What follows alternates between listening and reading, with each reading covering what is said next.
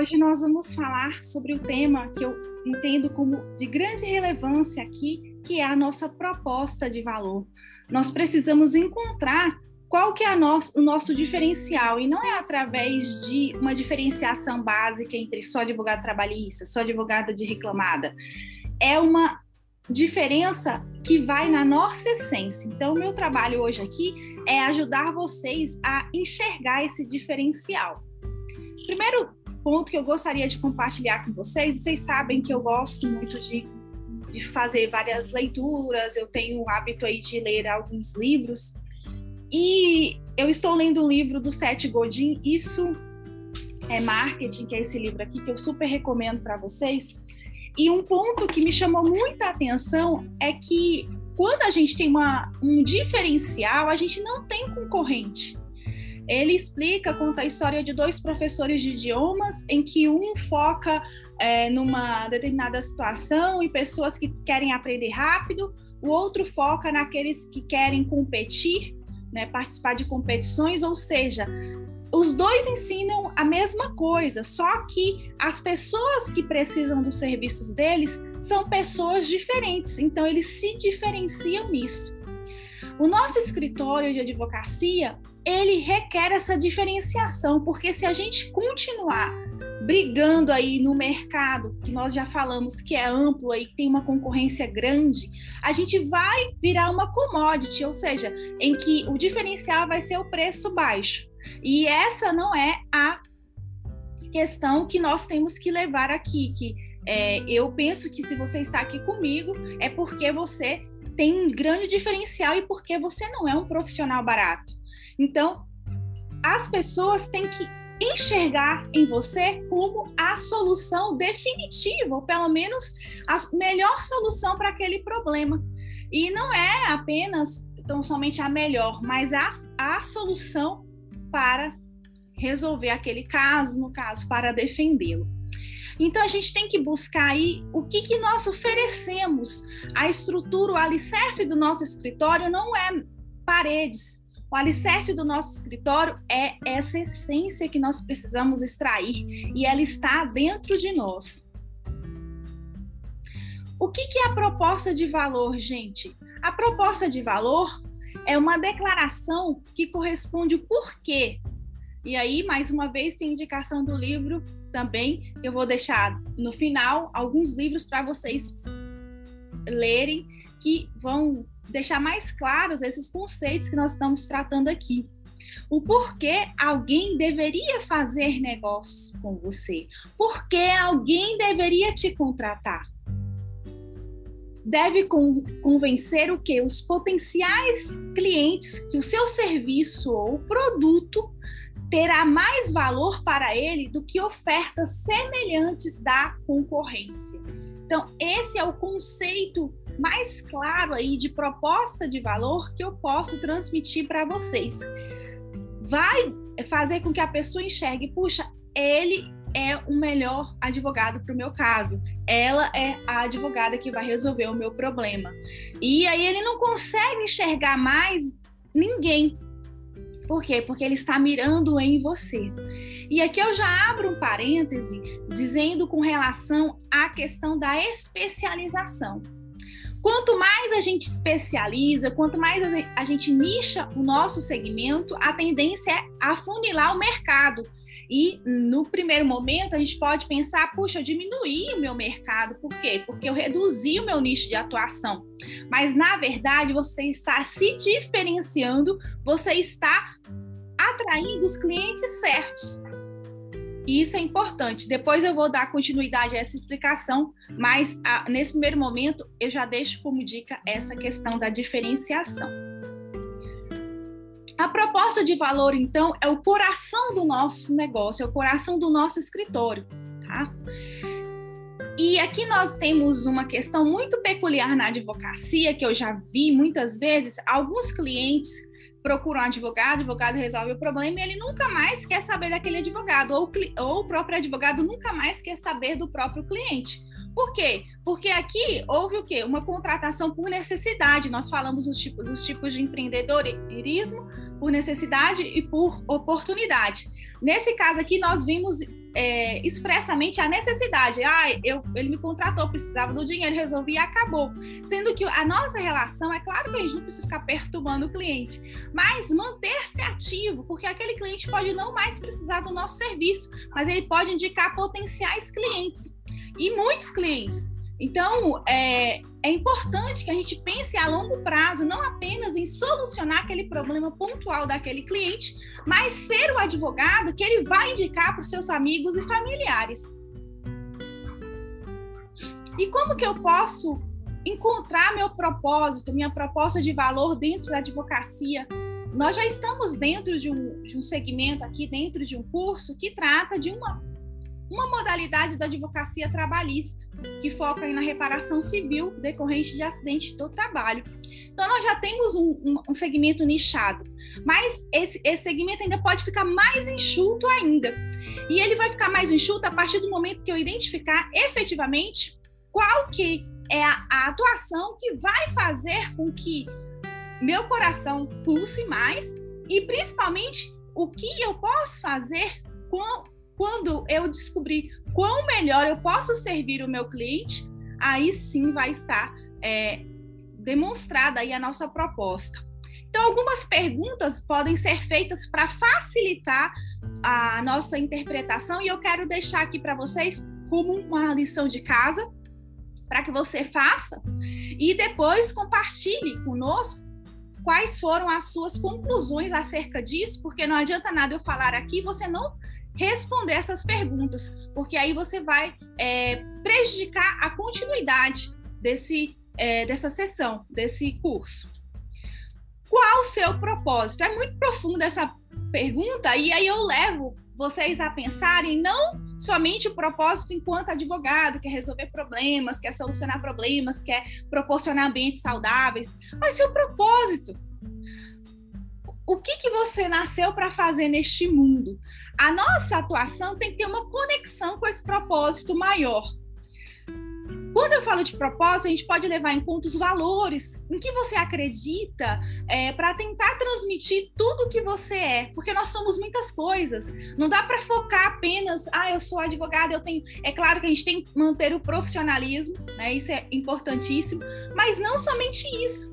A gente precisa que é, fazer essa análise, essa reflexão mais profunda. Qual valor entregamos para o cliente? Você não entrega para o cliente o, o, o valor no final do processo.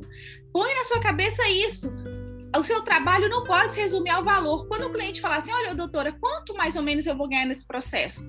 Você pode passar uma projeção, eu nunca passo o valor que eu atribuí à causa, até porque é um valor estimativo, eu faço aquele parágrafo lá falando isso para não ter nenhum prejuízo se eventualmente a sentença for maior. Então, eu falo, olha, aproximadamente é esse, é esse montante, mas não se preocupe, não se agarre nisso. Temos outras questões que precisamos ver aqui. E tentar é, filtrar do cliente o, o porquê muitas vezes os clientes vêm procurar advogado, especialmente no âmbito de reclamante, por uma insatisfação, por uma injustiça que ele sente. E você, se você conseguir extrair né, de, dessa situação, o porquê efetivamente aquele cliente te contratou, te procurou, e você conseguir solucionar isso, vai, você vai transmitir para esse cliente a, a, o seu propósito, o valor muito maior do que o preço estabelecido ali, os honorários vinculados ao seu contrato. Qual o problema que estamos tentando resolver? Os problemas que nós tentamos resolver são os problemas trabalhistas que ocorreram aqui na órbita do contrato de trabalho. Mas esses problemas sobrepujam esta órbita. Por quê, gente? Nós temos aí, algumas vezes, eu até já fiz algumas aulas e lives sobre as, as questões das negociações, em que, se a gente for buscar as, as técnicas de negociações de Harvard, nós vamos ver que os problemas eles são apenas o iceberg, que a causa é muito maior.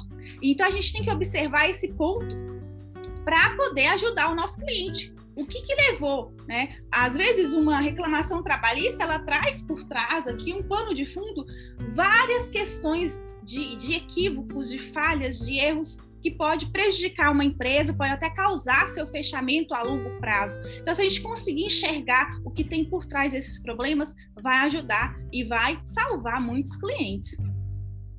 Qual a necessidade que estamos satisfazendo?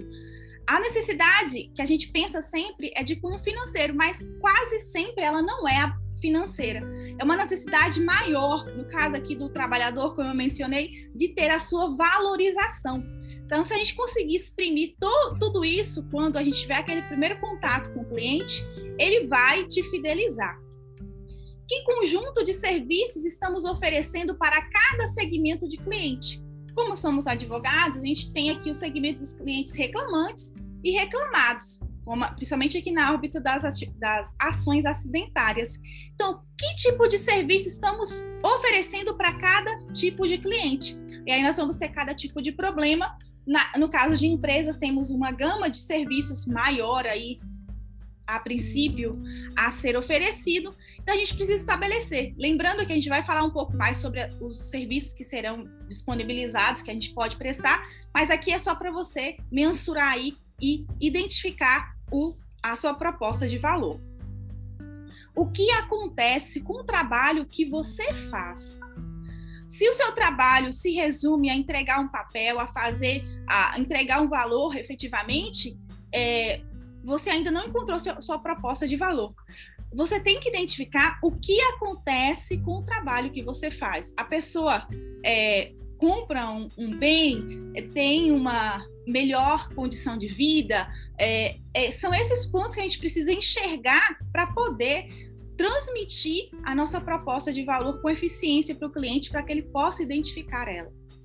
E o que o seu trabalho desperta nas pessoas? Nós é, vivemos aí, principalmente no trabalhista contencioso, uma certa rivalidade. Em muitos casos, o trabalho pode despertar ainda mais rancor, ainda mais revolta. É essa imagem que você quer passar? É isso que você quer despertar nas pessoas? Você tem que pensar no que, que você almeja aí como objeto e como é, sentimento que você quer despertar nas pessoas é, com o seu trabalho. E aí fica essas atividades para que vocês possam resolver, para identificar sua proposta. Aqui nós vamos ter ainda algumas questões que, se a gente observar, vai, vai ajudar a nos encontrar aqui nesse universo que eu estou falando com vocês.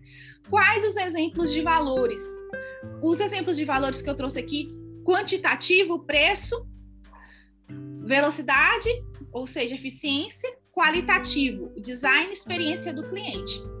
Relação ao quantitativo, como eu disse para vocês, vocês não são profissionais baratos. Então, o preço aqui não é um diferencial, mas a eficiência sim. Né? Não adianta nada você fazer um bom marketing, ter lá uma página super é, convincente se você demora três anos para responder o cliente. Não adianta. Então, a eficiência ela é aliada a, a um bom serviço, à perfeição. E outro ponto, qualitativo design, né? O jeito que você atende, o lugar que você reserva para atender esses clientes virtualmente e também presencialmente conta muito. Se o cliente chega no seu escritório e tem lá uma parede cheia de diplomas, no mínimo ele vai falar, nossa, esse advogado é, é especialista, né? É bem competente. Então, isso vai ajudar. E também a experiência do cliente. Você tem que criar um, um roteiro, criar uma, um ritual a ser feito toda vez que você atende um cliente. Né? Eu sei que a gente está no mundo digital e que ah, os contratos são fechados aí é, online, a gente não tem muito contato, mas eu sempre faço questão de fazer uma reunião com o cliente tá? Uma reunião de fechamento aí ou de apenas alinhamento, o cliente muitas vezes até assinou o contrato para tra transmitir uma segurança maior para ter esse contato com o cliente que é fundamental. Com relação aí do nosso serviço, a gente pode trabalhar com a personalização através da customização. Nosso trabalho é personalizado, gente. Nossa, nossa advocacia é uma advocacia customizada. Não dá para tratar todos as, os processos como é, iguais, cada um tem a sua exclusividade, porque nós estamos falando de, de situações de demandas acidentárias, então requer essa atenção. E aí, com relação à empresa, nós temos dois tipos de redução de custo e de risco, em que as empresas amam. Então, a gente tem que sempre mostrar esses dois valores agregados ao nosso serviço quando a gente estiver falando com empresas. E a maneira mais fácil de elaborarmos a nossa proposta de valor é preencher esses, essa, as lacunas dessa frase? Eu ajudo quem? Ao quê? Com o quê? Então, esses três espaços em branco são as palavras que você precisa preencher para que você possa identificar a sua proposta de valor. Eu aprendi essa questão de proposta de valor num workshop que eu participei na SPM, a Escola Super Paulista, é, Superior Paulista de Propaganda e Marketing, que eles estavam ensinando como a gente criar um nicho, uma declaração de nicho. E estudando muito, é, estudando, fazendo cursos, lendo livros, eu cheguei a esta expressão, né, é, esse resumo, para que a gente possa preencher e identificar a nossa proposta de valor. No nosso caso aqui, se falarmos no âmbito do empregador, nós temos eu ajudo empregadores ou empregadoras a que a reduzir custos trabalhistas com uma consultoria trabalhista focada na é, auditoria ou focada na análise de contratos no estudo laboral. Eu ajudo, a, o primeiro quadrante sempre, quem é? A gente ajuda, lembrar da nossa persona, no caso trabalhador. Eu ajudo mulheres a recuperar sua dignidade perdida em decorrência de um trabalho que provocou seu adoecimento com uma atuação trabalhista eficiente. Sempre, então, lembrando, o primeiro quadrante é a nossa persona, o segundo quadrante é o problema que você ajuda a resolver e o último, o que, qual é o seu serviço que você usa para ajudar esse cliente. Então, temos a declaração de nicho aqui, que ela, essa aqui está mais completa, como eu disse para vocês, foi é, criada aí, advinda desse curso que eu fiz. Então, eu coloquei aqui o nicho, primeiro ponto, a primeira parte. Nós trabalhamos com empresas de pequeno e médio porte, esse é um nicho, que não possuem jurídico próprio, precisam de ajuda para gerenciar seus colaboradores diretos e indiretos, é o problema. A gente resolve oferecendo consultoria especializada que ajuda a empresa a ter um ambiente de trabalho saudável e funcionários satisfeitos à solução.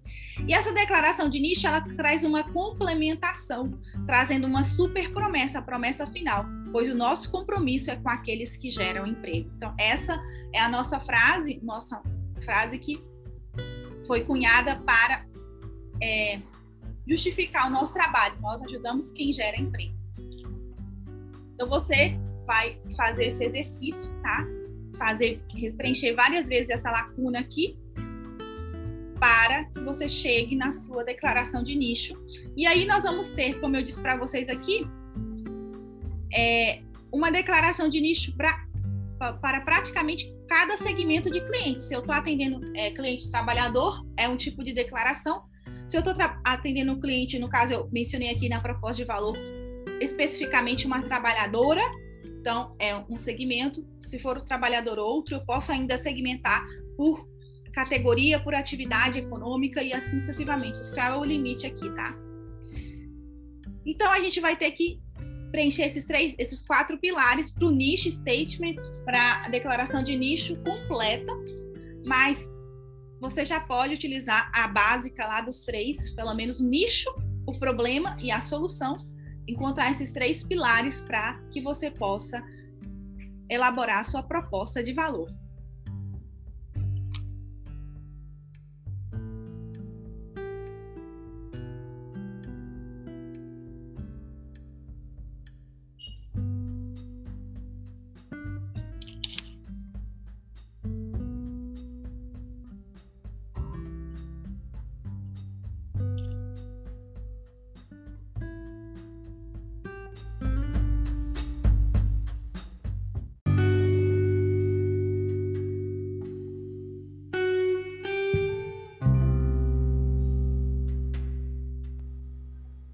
Cuidado de Deus. Portanto, humilhem-se debaixo da poderosa mão de Deus, para que ele os exalte no tempo devido. Lance sobre ele toda a sua ansiedade, porque ele tem cuidado de vocês. 1 Pedro 5, 6 e 7. Inúmeras histórias nas Escrituras nos mostram o cuidado que Deus tem com o seu povo Em Gênesis, ele criou o mundo, as plantas, animais, estações, a água, para que nós pudéssemos viver. Ele libertou o seu povo do cativeiro no Egito e lhes proveu alimento todos os dias de sua jornada na terra prometida. Ele lhe deu instruções ao povo de forma que pudesse viver da melhor maneira possível. Ele o perdoou e o fez voltar para os seus caminhos quando saía deles. No Novo Testamento, as intenções de Jesus com o povo nos mostram o amor de Deus de perto. Ele tocou os leprosos, perdoou os adúlteros, curou enfermos, ressuscitou mortos e foi infinitamente paciente com seus discípulos, que demoraram a perceber o seu caráter e a sua missão. Se o cuidado de Deus é inequívoco, por que nós temos dificuldades de confiar nele quando precisamos? Pedro nos dá uma pista. Ele explica que um dos fatores é o nosso orgulho, que diz: Eu não preciso de Deus, eu posso resolver isso sozinho. O orgulho nos afasta de Deus e bloqueia o canal do seu amor e poder para atender às nossas necessidades. Ansiamos por experimentar a presença e o cuidado de Deus, mas alguns de nós ansiamos ainda mais para sermos autossuficientes. A primeira etapa, a mais importante para experimentar o cuidado de Deus, é admitir humildemente que precisamos dele. Sem essa honestidade, ficamos sozinhos e não experimentaremos a maravilha de vê-lo operar em e através de nós nos momentos mais difíceis de nossas vidas. Quais são alguns dos motivos pelos quais as pessoas insistem em confiar em si mesmos em vez de buscar a ajuda de Deus? Você precisa experimentar a presença e o cuidado de Deus em sua vida hoje. Então, humilhe-se perante Ele e confie em sua providência divina. Quando confiamos em Deus, Ele confia em nós e nos abençoa continuamente. Zig Ziglar.